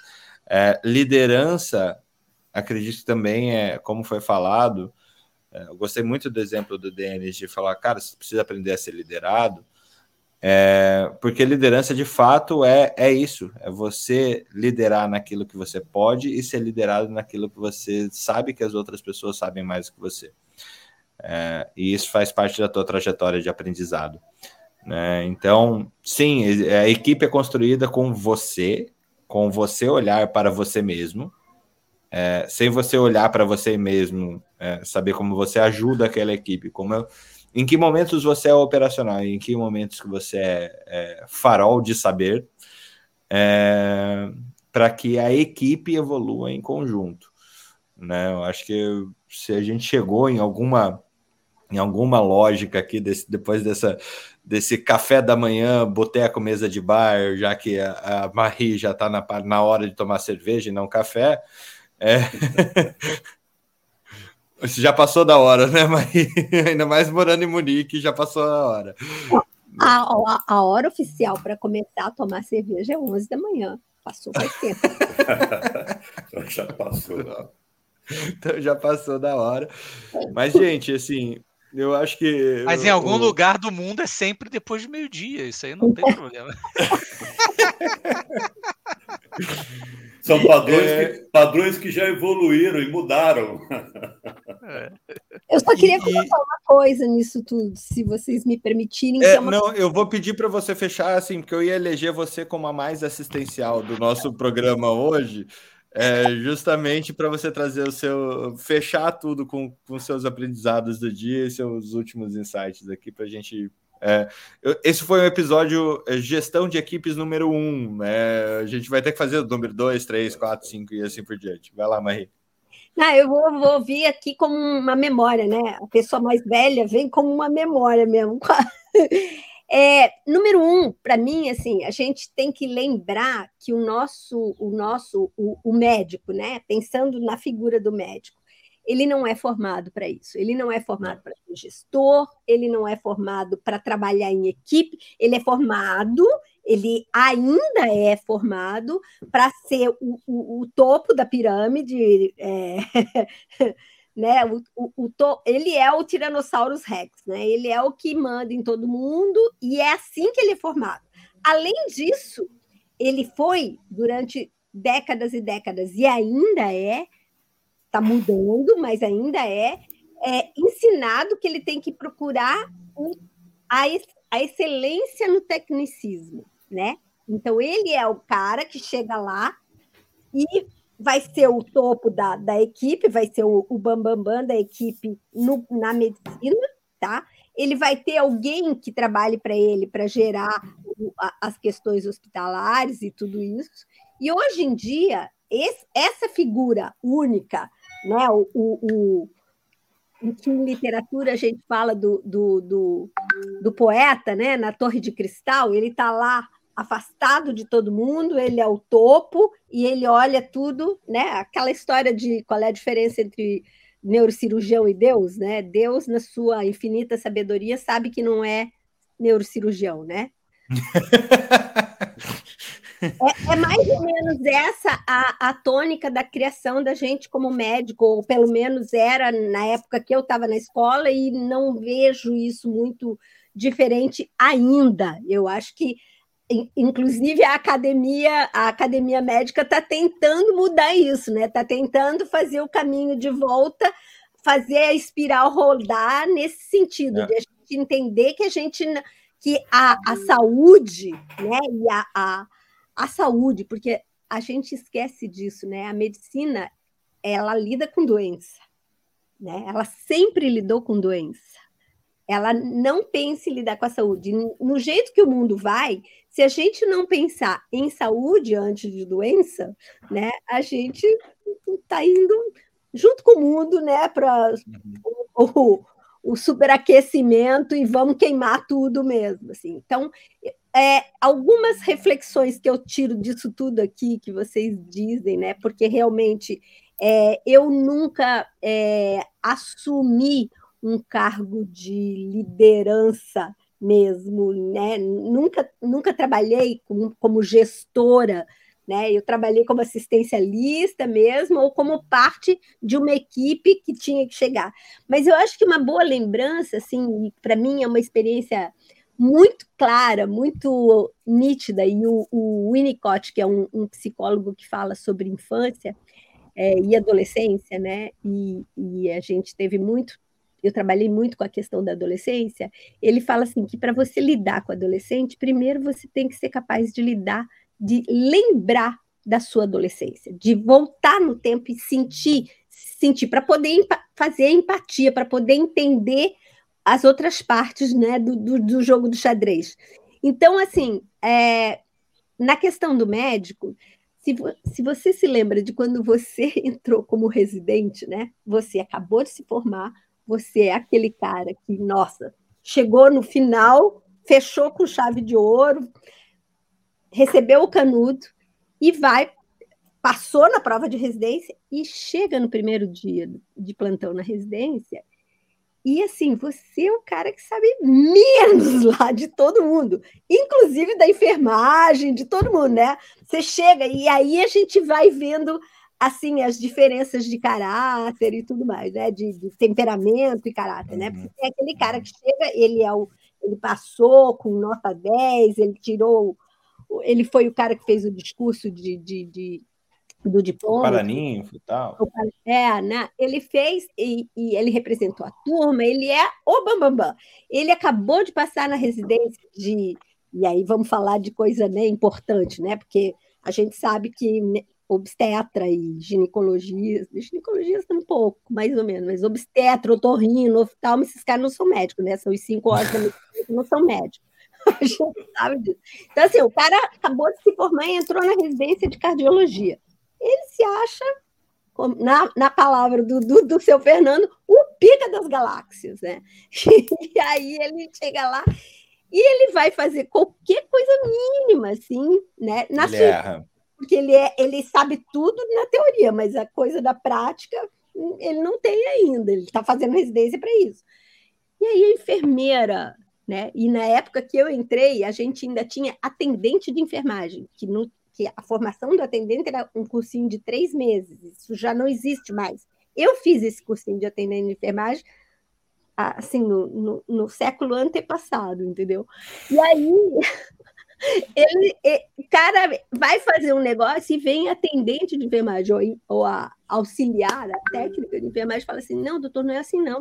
Daqui que eu faço antes que faça uma grande de uma merda, né? E você olha assim, você, você sente assim, você fica com ódio e vai gerando essa cadeia, né? Então, eu acho que na hora que a gente pensa em criar equipes de saúde, sejam de diferentes especialidades médicas, seja dentro de um hospital, né, ou seja dentro de uma gestão de serviço de saúde no pensamento cooperativista, que daí é uma coisa maior ainda, porque tem a filosofia do cooperativismo por trás e precisa disso, embora no frigir dos ovos, na cadeia alimentar, isso aí vai ter que entrar na questão de, de, de serviço, na questão de, do código do consumidor, de, de que o, o cara que vai gestar um, um sistema de saúde, trabalhando com os médicos, ele tem que pensar em tudo isso. Embora ele tenha que agir na, na, na filosofia ele tem que respeitar todos os códigos. Eu acho que a gente tem que. É, a maneira melhor de você é, pensar nesse trabalho com equipe é sair desse, dessa é, torre de cristal e olhar e é isso que vocês falaram, né? Conhecer o ambiente, se é, ligar no ambiente, que a gente sabe que é difícil no Brasil, e não é só no Brasil, eu vejo aqui bastante também essa questão, sabe? Eu acho que a gente tem, teoricamente, nos Estados Unidos, uma, uma questão ideal, né? Teoricamente, porque assim, quando você vai lá para dentro e você vê como é que as coisas funcionam, principalmente quando você não entra naquele topo lá, né? Você não entra como médico é, dono do serviço, que não sei o quê, e você está vendo todos os outros meros mortais falando de como essa coisa acontece, você percebe que não é bem assim. Mas assim, e eu acho que o mundo inteiro tenta achar é, sistemas de saúde mais orgânicos, né? E não só saúde, de gestão, porque se a gente não procurar a organicidade e essa coisa da, dessa rede, né, que é a história da rede micelar, assim, de que a gente pode realmente colaborar uns com os outros e aprender uns com os outros, né? a gente está fadado a ficar batendo na mesma tecla e gastando, ficando careca de, de bater no mesmo, da murro em ponto de faca. Eu acho que é muito por aí. Com essa é, grande finalização, a gente termina o troca de plantão de hoje. Com certeza a gente vai voltar nesse tema, como a gente vai voltar em vários outros. Marie, Raimundo, Newton, Denis, Hugo, Muito obrigado pela troca de hoje. Eu acho que foi sensacional para variar um pouquinho é, da gente sair das nossas zonas de conforto e também apresentar é, possibilidades para todo mundo. Gente, um abraço e até a próxima. Um abraço. Gente, um muito obrigado aí para todos, hein? Para vocês setembro todos. Chegou. Vocês todos. É isso aí. É isso aí. Bom dia a todos. Um abraço. Bom dia. Bom dia.